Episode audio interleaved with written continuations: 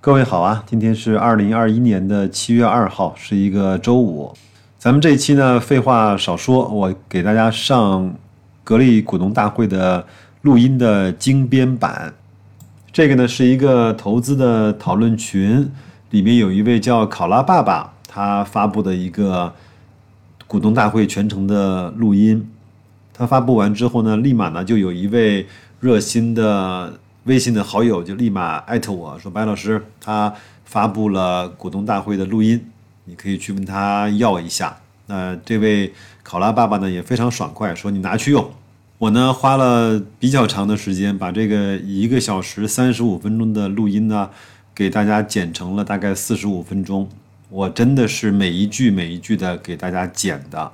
虽然我没有在现场，但是我希望。能够给大家带来的是最好的音质，把那些可能听起来不太愉快的噪音啊、嘈杂音啊，把它给都去掉。我也用了很多降噪的一些手法，但是我毕竟是一个业余的小白的音频剪辑的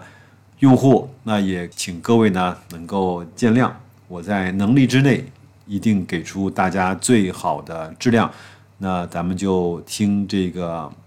股东大会的录音，我主要是把董总啊。的一些发言和他和股东对话的一些问题的交流，给大家保留了下来。我觉得还是非常有质量的，也非常有内容。各位可以去慢慢的听，好吧？我们对一家。好的公司呢，还是要保持一点宽容；对董明珠呢，还是要听其言，观其行，长期的看他在说什么，在做什么，有什么说了没做，有什么做了没说，有什么呢在说也在做，好吧？那就这样，祝各位周末愉快，投资顺利，再见。嗯，好啊，那我就在北京这个各位今天参加股东大会的股东代表以及我们的各位董事，嗯，向大家问个好。啊，这次呢，就是时间点确实又非常的一个，呃，这个叫冲突。按照道理，这样的一个股东大会，我们应该是在现场。啊，但是今年又是我们国家建党百年的这个庆祝活动，嗯，看起来要更尤为重要，所以我只能在北京用这样的方式来和大家啊召开这样的一个股东大会。那么我们在这个过程当中。有格力电器的发展啊，在前几天我来北京之前，也给我们其中一部分股东做了一个电话交流会议。那么今天这个股东大会，除了刚才提出的十几项啊要讨论的议案以外，我呢想借这个时间和大家介绍一下格力电器发展情况以及未来的打算。那么这个今天这个沟通会，我想先从我们企业的几个数据来和大家一起啊讨论和分享。那首先我们讲营收数据的一个对比。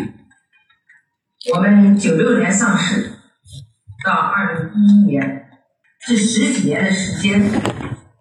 怎么停掉了呢？那我们前十几年的时间，我们的总营收是三千七百多亿。那我们从一二年到二零二零年九年的时间，我们的总营收那么就幺二九幺八亿，也就是说，我们在这后面的九年时间，我们超超过了万亿的收入，啊，这是我们一个营收的一个数据。那么我们在这个利润方面，投放怎么跟不上呢？那我们从利润的角度来看呢？就是我们还是用这个时间点啊，来和大家一起来，呃，这个看格力电器的发展。那我们从过去的十六年当中，我们的整个利润是一百九十多亿，但我们后九年的时间，我们的利润是一千五百多亿，接近一千六百亿，也就是说接近九倍啊这样的一个增长。第三个呢，就是我们讲的纳税。那格力电器一直在讲，一个好的企业要对股民负责，更要对国家负责，同时也要对员工负责。那所以说，我们的纳税也是一样。过去的十六年，我们仅仅交了两百多亿，而我们一千一百多亿的税都是来自于后者，这是我们一个数据。那反过来，我们对股民的分红，在过去的十年、十六年当中，我们仅仅分红了五十多亿，而我们创造了财富，有了掌握了自己核心技术的能力的时候，我们收益那么明显增加，所以股民也是收益。在后期的这九年当中，我们给股民分红了接近八百亿啊，这就是一个分红数据。那就是企业靠什么来发展？我更加认为就是靠科技创新、靠人才来解决问题。格力电器在二零一二年之前，我们在这个过程当中，我们的科技研发仅仅是几百，我们所掌控技术的能力可以讲是微不足道。在二零一一年之前，我们讲起来有三个研究院，但是这个研究院还是在一个初建阶段，啊，达不到我们真正能谈上掌握核心科技。一二年以后，我们到今天，我们已经增加了接近十六个这个研究院机构，有一百几十个研究所。那么也就是我们总的来讲，现在研究机构以现实叠加。我们现在已经接近了一千两百个，但我们认为还远远不够。因为我们大家来到我们的现场就知道，我们对面现在正在建设一个十七万方的科技大楼，在今年的年底就投入使用。那格力电器确确实一直在牢记住自己的使命。啊，总书记在一八年视察格力电器就提出了，一定要掌握关键的核心技术。特别是在对一些关键的部件，比如电机，我们的电机，由于我们掌握了很多关键的核心技术，我们已经有四项专利技术和国际的五百强企业一起分享。最关键是格力电器现在有一万六千个研发人员，这些研发人员在后期为我们格力电器立下了汗马功劳。这些科技人员都是在实战当中创造了无数的世界唯一的技术。比如说，最近啊，我们获得了国际金奖，我为这些技术人员感到骄傲。他们没有诉求，没有个人利益，就是为了一个为国家争光的这样的一个思想。那么我们这个零碳源技术，在全球两千一百多个技术项目比赛当中，我们获得了金奖。这个金奖恰恰是我们沉淀了近九年到十年的时间完成的这项技术研发。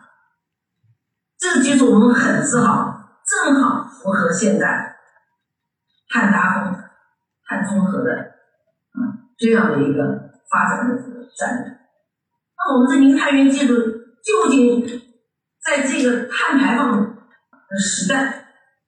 那我们大家都知道，最近讲有碳交易市场开始有那你说你超出了这排放量的时候，你就要购买。那我们节约了，我们就形成了自己的什么资产？我今天看了个报道，讲特斯拉，他们真正创造利润并不多，八个多亿。但是碳碳交易，他们获得了是十八亿还是二十八亿这样的一年的收入？那我们这个技术是一个什么概念呢？我们这就用光能，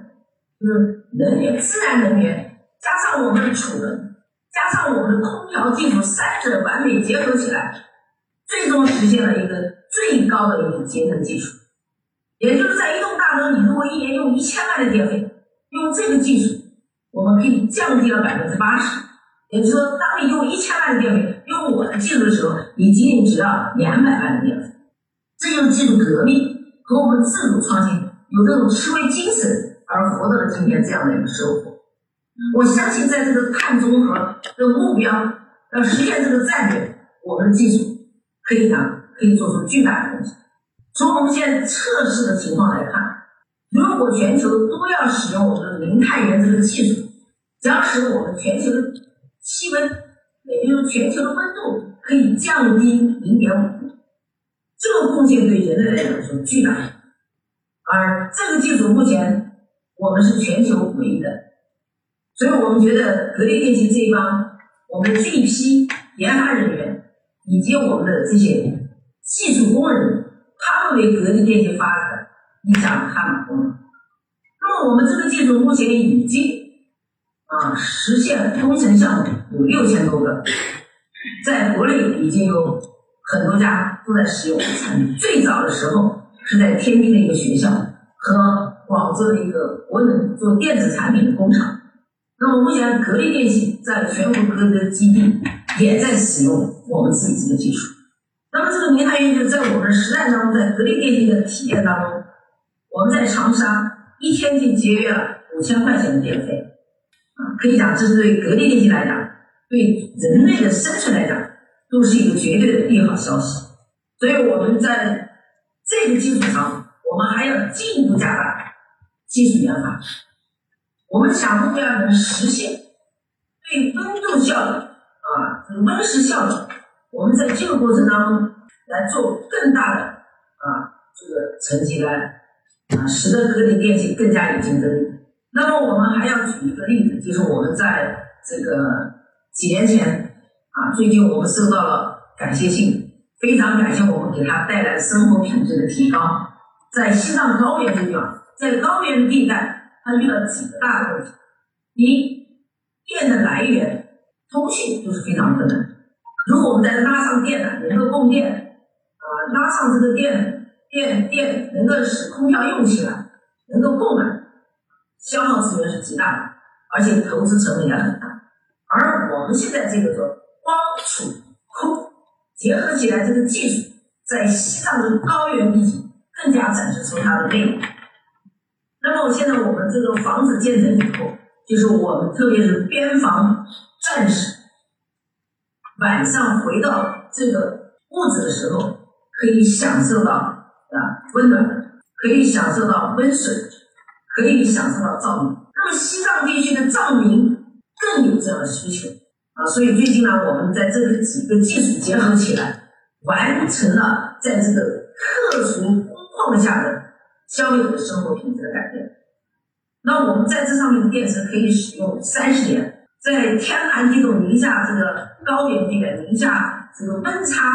零下几十度的同时，还有高原的反应，我们都可以使用。来满足这个恶劣工况的这个要求啊，所以现在呢，这个应该说这个技术给我们带来的是，也就按总是讲健康至上、人民至上，我们用技术来实现真正实现人民至上的、健康至上。这也是我们格力电器在总书记一八年时他讲的，格力电器做到了真学、真懂、真信、真用。所以这是我整个跟大家。啊，报告的这种情况。那我刚才讲的是我们在这个消费品，那我们从了我们消费品的发展，大家最近网上炒的很热啊，格力电器这个格力这个品牌呀，可以讲受到全国上下大家的关注，不仅是我们的股民关注，我们所有的消费者都关注啊。最近我在网上看到一种声音，但我更看的是另外一种声。与消费者说，格力是我们唯一的选择。我今天在北京参加这个会议，我们很多的代表都说，我们在用空调，唯一的选择就是喜欢格力，因为格力用了那么多年没有坏过。但同时我跟他们说，格力已经不是一个空调企业，它是一个电子消费品的全产业链的企业。格力电器是家电行业唯一一个没有外资。通过贴牌生产，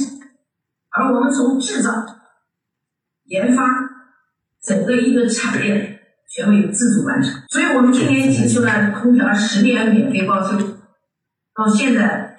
已经接近四个月了，还没有一个家电企业说承诺给市场消费者十年免费保修。我认为这个承诺就是一个企业的实力象征。就是一个品质的自我的自信，所以我们在空调这个基础上，由于我们对关键核心部件的掌控的能力，所以我们延伸出了冰箱、洗衣机以及生活电器类和厨房类的啊这种大件的需求，我们认为在这个时间段，我们起点要高，要围绕消费者的痛点来开发产品。所以我们在疫情当中，啊，我们开发了洗护一体机，就是说在这个情况下，我们有很多衣服是自己不能处理，必须拿到外面送去干洗。实际上无形中我们增加了一个不可控的风险，由此我们研发出了洗护一体机。也就是说，除了通常的洗、烘的功能以外，我们增加了护理上，那这都是围绕着这个消费者痛点来做研发设计。除此以外，我们在疫情期中啊，我们做出了这个杀病毒系列产品。那么，也就是在去年，我们在这个基础上，我们成立了啊医疗器械的专业机构。那么，现在我们的核酸检测车已经在市场当中，在几个省份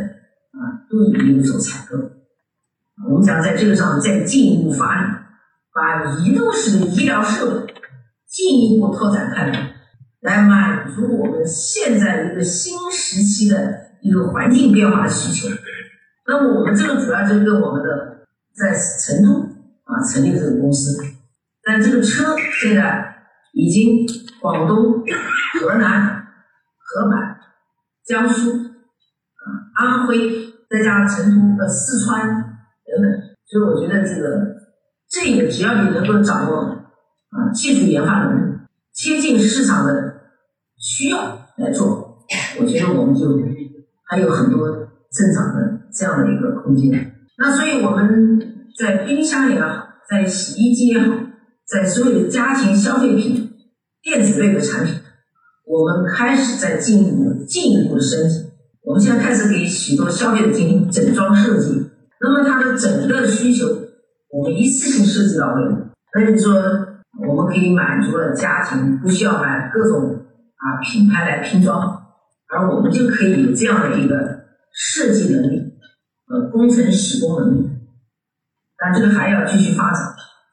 还有继续发展。因为最近我已经接到好几个订单，就是要求我们给他进行整装设计。那我们这个整装设计里面有个最大的亮点，又回到前面讲的第一个亮点，就是我们的。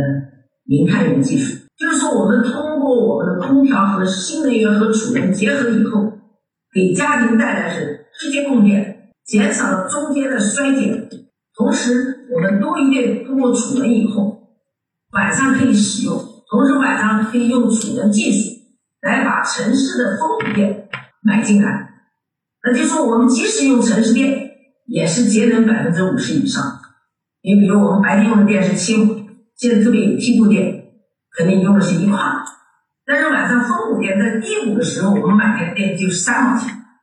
啊，这本身也是一个节能，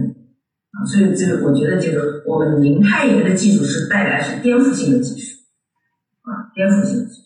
啊，这是我想讲的一部分，还有一部分就是我们刚刚讲的空调，空调我想讲的还是在跟家庭有关，但是我们现在零碳源技术不仅仅在这个领域，我们在大型的。场所啊，工业等等，都是由我们自己掌握了几次的升级以后，我们把磁悬浮离心机和我的光储结合起来，啊，节能效果就更加好。那也就是说，这个绿色的世界来临的时候，我们都要生产跟绿色有关的产品。那这就是我想讲的这几个方面。那么还有一个方面呢，就是我们的工业装备啊。这也是大家很关注的。那么工业装备呢，就是我们现在做的，除了我们的自己已经在做一个黑灯工厂啊，完全是黑灯工厂，就在这个我们的高栏岗啊三千亩地，建立一个全自动化啊配件、核心部件、整机，完全是一个无人化的一个全打通的一个自动化工厂。而这个整个自动化工厂的设计是由我们自己完成的，啊，里面大部分的装备、工业自动化生产线也是由我们自己来完成。那么，而且我们现在全国各个几个基地，逐步逐步都要实现改造，成为智能化的工厂。那么我们在自己在练的过程当中，我们也开始啊，工业装备走上市场。我们除了给别人建智能仓储、智能物流，同时我们的数控机床也开始投放市场。那么数控机床我们现在有近百种型号，来满足各种不同领域的需要。比如说我们加工业，特别是我们自己做离心机，感受是很深的啊，它要求精度非常高啊。为什么中国的大型中央空调、磁悬浮离心机，格力电器是唯一的？如果你们在上看到哪一个中央空调厂跟你讲说我们这个有磁悬浮离心机，那个关键部件不是他自己。而我们真正实现了自主创新，那么主要能实现的就是因为我们这些高端的设备来支撑。第二个部分就是我们讲的模具，模具现在我们也开始在为啊一些行业配套啊有配套，这个市场有巨大的市场。以这一块来讲，我觉得也是一个很不错的亮点。第三个呢，就是我们的机器。我们的机器人现在已经有六百公斤的啊，大型的啊这个机器手，小到一公斤，大到六百公斤。就是我们希望通过自主研发的这些技术，在满足自己的工业现代化的要求的同时，真正走上了市场，啊，真正走上了市场，啊，这是我们工业板块这个。第三个呢，就还有一块我们就是没有过多对外宣传，就是我们铸造产业。那么我们这铸造认为它是一个非常有前景，但是也是大家都很讨厌，因为铸造是一个污染行业。啊，我们现在设计的是是容易引起污染环环境的工业，但是里面有高精尖的高端的技术要求，所以这个我们已经自己基本完成了啊生产基地的建设，啊还有我还在建设当中。那这个呢，我们会分成两大块，一个呢就是我们主要是工业铸造，专门为我们的这个各个部件，比如说汽车，啊，比如像我们的这个压缩机，比如像我们现在做的各种数控机床，都有这种铸造需要，啊，所以我们啊这个铸造业我认为是一个很不错的产业，但是呢，它是一个非常挑战的产业，为什么呢？因为它投资很大，不会像。净资产，它就是一真正的重资产投入，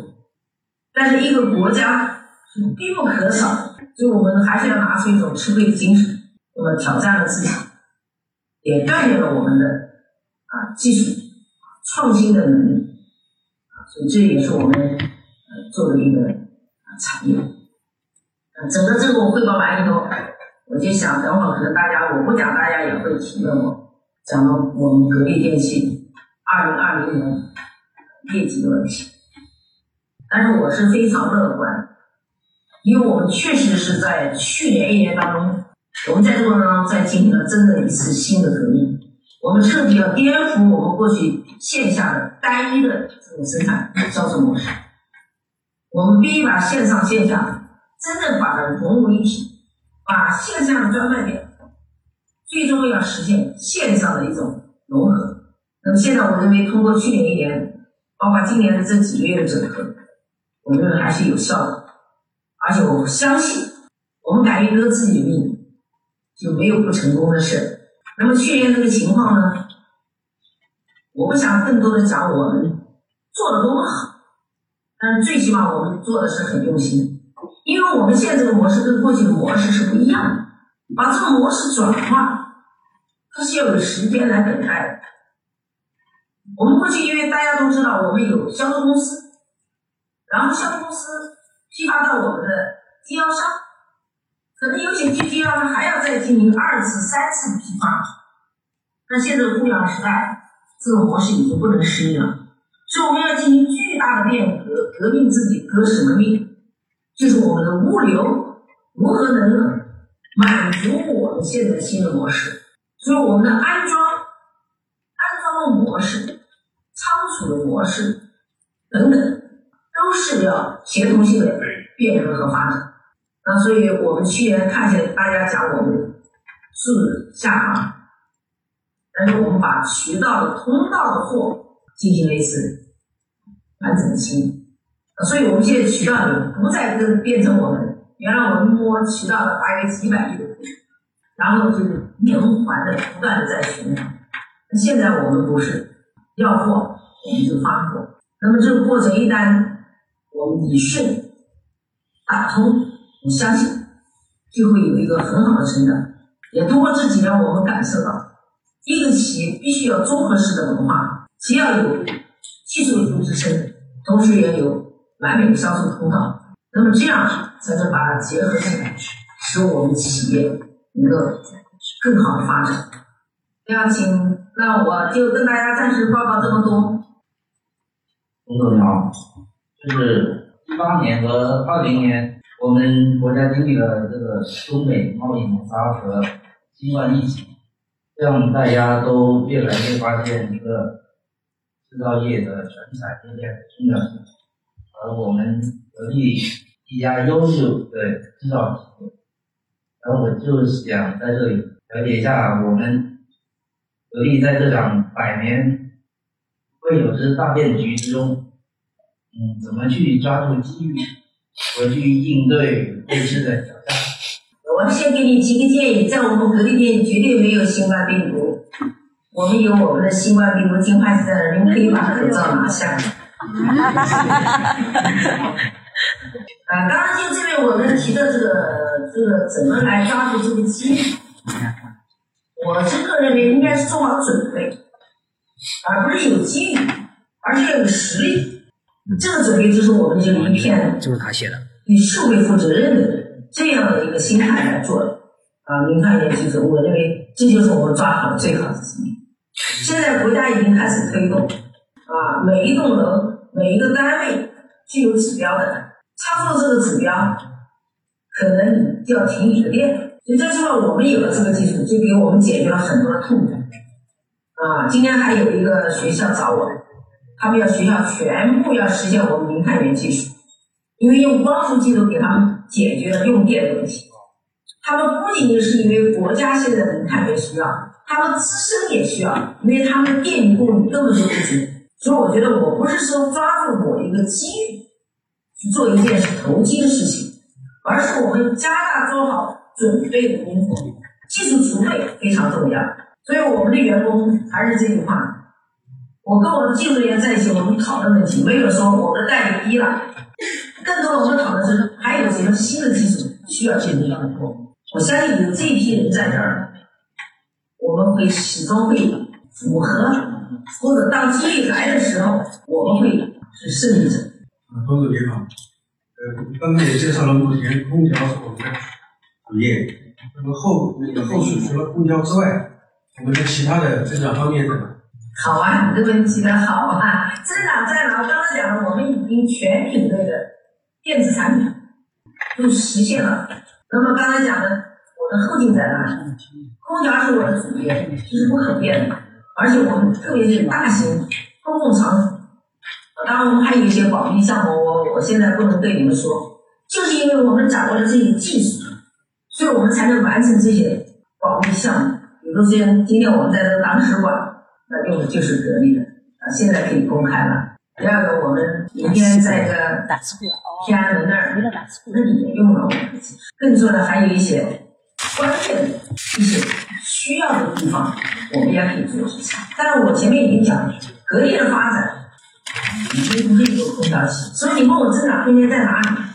我认为冰洗、生活电器未来都是一个很好的增长点。这个通过我们这一两年的调整，我相信也到了一个可以发挥发力的时候。这样行吗？可以吗？你那个邓小国啊，你要问一问，请问对方报一下自报家门。啊，董总你好，我只是一名股民，我叫钟德峰。我有两个问题想问一下，第一个就是高能公司能给公司未来带来哪一些商业资源？第二个就是董总是否对未来接班人？有考虑过，或者说这方面的问题吗？老调重弹的话题，高领我认为最大的就是相信我们的 高层的这个经营管理班子，信任本身就是一个知识啊。高领非常尊重我们整个这个团队，那我们更应该反过来说，因为受到别人尊重，我们更应该尊重别人。我们唯一的尊重就是把企业搞好啊，不仅是对高领，我认为对所有的股民。我们抱着的是负责任的态度啊！前面在表述了我们各个方面的贡献的时候，也看给股民分红，但是反过来我们的员工能实现这样的目标，创造这样的利润给股民分红，是他们付出的辛勤劳动。第二个关于接班人的问题，我觉得我们在我们公司里面可以这样想，我们一直在选择当中，但是不是我说你行就行，而是你要自己能行才行。喂，呃，冯总您好，我是咱们珠海的一个格力电器的投资者，投资也有十年了。呃，我今天受人的委托，啊、受咱们珠海格力电器的一些职工的委托，啊，当然也有我本人做一个股民，做一个咱们的我们的一个想法的一个提问。就是企业的价值和它的成长性是由人创造的，这个也是我们格力电器二十年来的这个嗯竞争力的核心关键。但是目前呢，啊，听说咱们格力电器的技术部门还有其他部门的人员离职率是比较高的。呃，我听说技术部去年是五百人，现在到截止目前离职了大概有一百三十多人。呃，刚刚我还跟一些员工沟通说，呃，去招聘人员的时候招不到人，包括今年技术部门只招到二十个人，呃，以往的话每年能进一百多人。好多人员招聘的时候就谈好了，到人力资源部报道的时候就就没有签合同，就是大家还是对这个工资和待遇这一块提出了疑问。我们以前是一家国有企业啊，或者说是国有占大股东的，可能有一些制度障碍。目前我们不能涨薪的原因在哪里？格力电器如何去吸引全国九八五、二幺幺优秀大学生加入格力电器，共同创造价值？谢谢。不是涨薪不可以做，啊，就是我们当时是大家认为是是国有企业，也不全是涨薪的问题。那我觉得涨薪不是问题，那到底问题在哪里？因为我们曾经连续三年每年涨一万块钱的年薪，每个月增加一千块钱薪酬，但是依然还是不行。所以我觉得文化建设很重要，认同这个文化。我们很多走的原因是因为在这觉得太累了，啊，经常要加班，啊，这个工作单一很枯燥啊，这年轻孩子们有时候到国一来以后，更重要是在珠海这个偏远的地方，不像深圳，也不像广州，可以可以有很多的啊社会的呃资源可以给他们嗯带来一些生活上的乐趣。而珠海这个是比较单调，正好你说你是珠海，就可以感知到，生活的单调，工作的压力啊，当然有一些人就觉得我为什么要在这里卖命，我为什么要在这里辛苦？这种现象还是比较多。那么加薪是不是唯一的办法？我觉得不是唯一的办法，但是它在短时间内是有效方法，但不是绝对。然后我在想，一定要建立一个创新型的文化、创新型的企业的氛围和环境。当然，我们有走的，但是因为我们要看留下来的是谁啊。我们工业装备、工业自动化，我们一个一五年来的大学生、研究生。五年时间，从一个三个人团队已经变成五十个人到六十个人团队，他们创造了很多新的给格力提高效率的啊这样的创新。比如说我们的自动化，比如说像我们的工业机器人和我们的这个数控机床个体啊，把它形成一个自动化的连接，这都是要有技术来支撑。而这一批孩子呢，他们无怨无悔在这儿，而这些没有我谈心。也就是我们这次为什么要给我们员工做股权激励？他们给社会、给股民创造了财富，而不是他们就没有。这也是我要给他们改改变，就必须要有一人一套房，我们解决他们安居乐业的这样的一个环境，同时也要给他们有一个很好的生活支配的能力。那我们这次股权激励也是跟别人不一样，我们给股权激励。是是给他们捆绑在跟企业的发展是捆绑在一起，所以才会出现在上市公司搞股权激励第一个创造的，到退休才可以释放股权交易，否则这个股权即使在他名下也不能交易，中途离开股权收回。我们就希望创造更多的利润，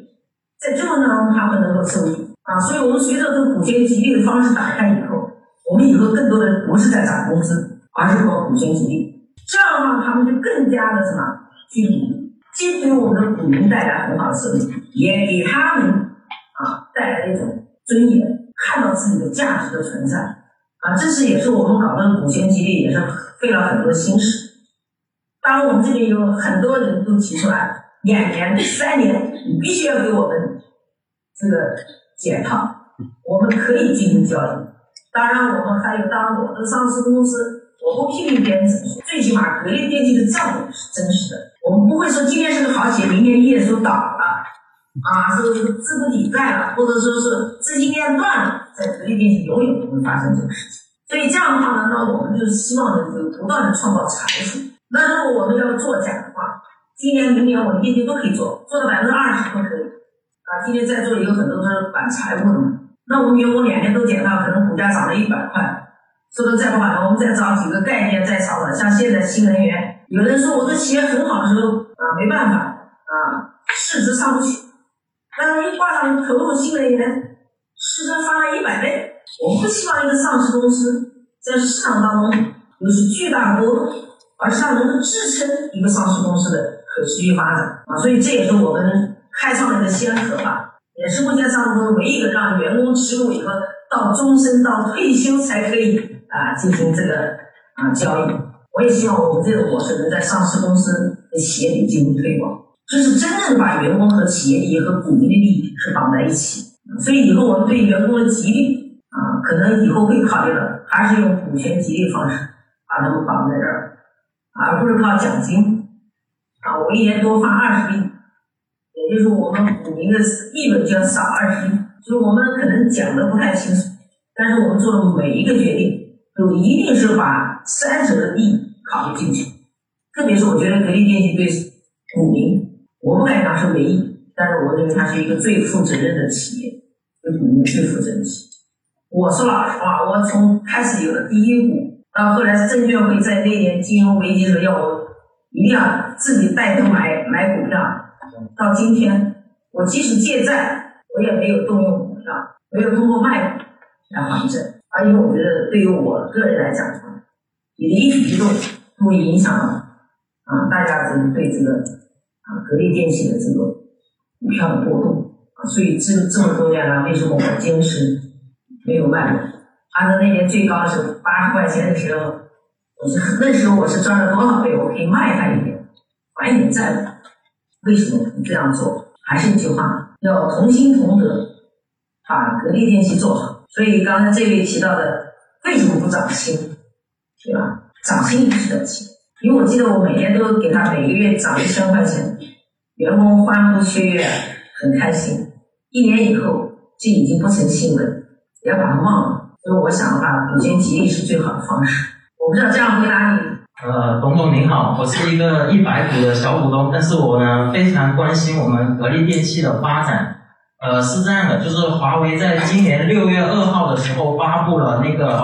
呃，那就补充一下，我的姓名是苏华田。然后是这样的，就是在今年六月二号的时候，我们华为发布了一款可以跨这个平板、手机、电脑，甚至是呃，家电产品的一款操作系统，然后这款操作系统的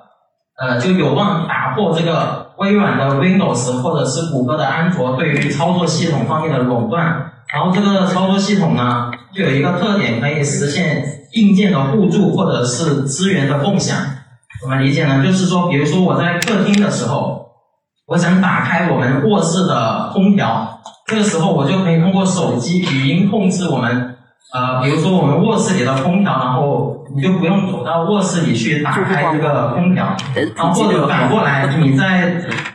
呃你的卧室的时候，然后你的手机放在客厅，这个时候突然来电了，那你就可以通过我们的语音空调，因为我知道我们格力是有语音空调的，就可以通过我们语音空调去接听电话。然后我的问题是，就是我们格力呃未来有没有就是在我们家电产品应用我们的鸿蒙系统的一个计划，就是有没有相关的规划？就是这样。我觉得作为技术创新来讲，一是一定是用最好的。那么格力电器现在已经开始实现语音交互，比如说我们的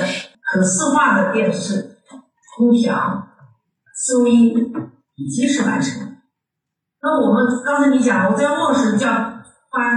叫客厅的空调打开，或者在客厅把卧室的空调打开，这已经不是一个问题了。我们现在已经可以坐在客厅里面，把厨房的所有需求都可以通过语音来控制。所以我想，格力电器一直追梦的是要用世界最好的先进的技术。那同时，我们在这个过程当中我们一定围绕围绕消费者的需求来做技术升级。谢谢。呃，感谢把最后一个机会留给我啊。是这样子的，我记得上次的啊，那个我先做一下自我介绍，我姓沈，是来自于上海的一个个人投资者。那么也是来参加股东大会已经很多次了。我记得上次来参加股东大会也是在我们这样一个会议室，而且当当时也是疫情的关系，其实与会者并不是很多。那么我记得当时会后我们最后其实留了一个问题的，我不知道董总您是否还记得？当时的问题是说，其实我们现在空调肯定是啊不用多说了，但是我们的冰洗小家电其实产品也非常不错。哎，这个接触好不太好。非常不错，那么非常不错，我们怎么让消费者，尤其是一些年轻的消费者知道？然后我当时还记得董总说，啊，你们会后正好在研究那个广告部，还有适宜的那些宣传。那么其实已经事隔了快一年呃不到点时间，对，我想知道这个。关于这个，我们当时讨论留下来的这个小尾巴，这个广告的定位、市场定位、宣传，现在后续的发展情况啊，有什么样一个进展啊？想听一听，了解一下，谢谢。冰洗啊，我觉得空间非常大啊。对我们来说的话，应该是要加大这个宣传的同时，我们现在更应该研究的是从技术角度，从使用消费者的功能这个角度。人是不是在这个领域里面是做到领先？这是第一个。第二个呢，就是我们企业刚才讲的是在用料的情况下，我们还有一个技术升级的过程。现在就是很多消费者用过冰箱的，用过洗衣机，说：“哎呀，格力洗衣机真好，冰箱真好。”但是实际上还有更多的没有用的，就是在人们的心目当中，格力就是一个空调，这也是我们一个痛点。但是我们今年在下半年基本上有了一定的方案，下半年会有一定的突破啊！我也希望下半年冰洗、生物电器能为格力电器做一点贡献。呃，机会很难得啊！我是一个投资呃格力电器的个人个人股东，我叫董启峰。呃呃，我问一个微观层面的问题啊，就是我经常在市场上看到一些格力的，我们无论是这个空调还是家用的中央空调，还有一些呃生活电器，呃定价都比较高，那个价格就是产品的单价都比较高。董总，您在很多场合也说过，就是说我们格力电器是一是一家实打实的这个公司，很吃苦。那我们您您也很多场合说过，我们的产品是真材实料。呃，你也说过那个格力电器的产品是真材实料，所以价格定的比较高。但是我观察到，就是说，啊，我观察到就是说。呃，很多年轻人他买买，你一些年轻人或者一些朋友，他在选择的时候，他一般都是说，哎，家电产品的形状、性能都差不多，他都是从低价去选择。那我有一个朋友，他最近就买了一个那个中央中央空调，他说跟别的这个电器的中央空调比，他一下就省了好几千块。呃，就是说很多消费者他最开始选择的时候，他从低价去选择一个产品。那我们格力电器的产品。它本身做的比较好，价格定的比较高。我可能问的这个问题比较短视，就是说，我想问一下，从公司层面，或者是呃，我们公司在在宣传层面或者市场营销方面，如何破解，如何破解消费者的这种选择上的障碍？呃，董总，我我注意到您您曾经说过，就是说，那买过电器的人，他如果他的电器坏了，他就知道哪个好。但是我我我的问题可能短视，就是说，我们公司或者我们营销层面或者是宣传层面。如何能够在很短的时间就破解，就是让让消费者或者说有可能买我们的呃空调或者是家用电器的这些消费者，他能够他能够在市场上他就能知道我买格力电器的东西物有所值，我的钱花的比较合理，那就不需要我们兜一个弯子。比如说我用过坏的空调，用过贵的空调，这家用中央空调它坏了很耗电以后，我再回来选择这个。我问的是一个这个当然，一个我们物有所值，那我们可能这部分就是，呃，从功能上也好，从品质上也好，啊，从这个节能也好，啊，我觉得可能都是，比如说你买了一个可能可以比别人贵，但是一年的运费，啊，就是我们耗的电费，要可能远远大过节约下的钱，远远大过你高价买这个产品，啊，这个价差的产品。但是也是刚才提到的问题，那消费者怎么会知道如何来评价？说老实话，空调这么多年，特别是像大家都看了今年六幺八，很多有个别品牌竟然有一千二、一千六的产品在骂死，我也不知道这个产品还能赚钱不？它就是，它这就是一个问题，所以这个问题确实需要破解。我们呢，在今年呢，我们也在反思，对吧？你再好的东西，大家不认不认这个也是个问题。虽然等他买了个产品不好，后悔了再来买，时间已经过了，而且他用这个这个时间用销这个数量来做代价。啊，就像今天我在吃饭里，有人问我说：“哎，这个这个空调每年换氟利昂，这个氟利昂有没有危害呀？我们讲的绿色环保。”我说啊，空调哪里有换氟利昂？换氟利昂而且就是产品质量问题。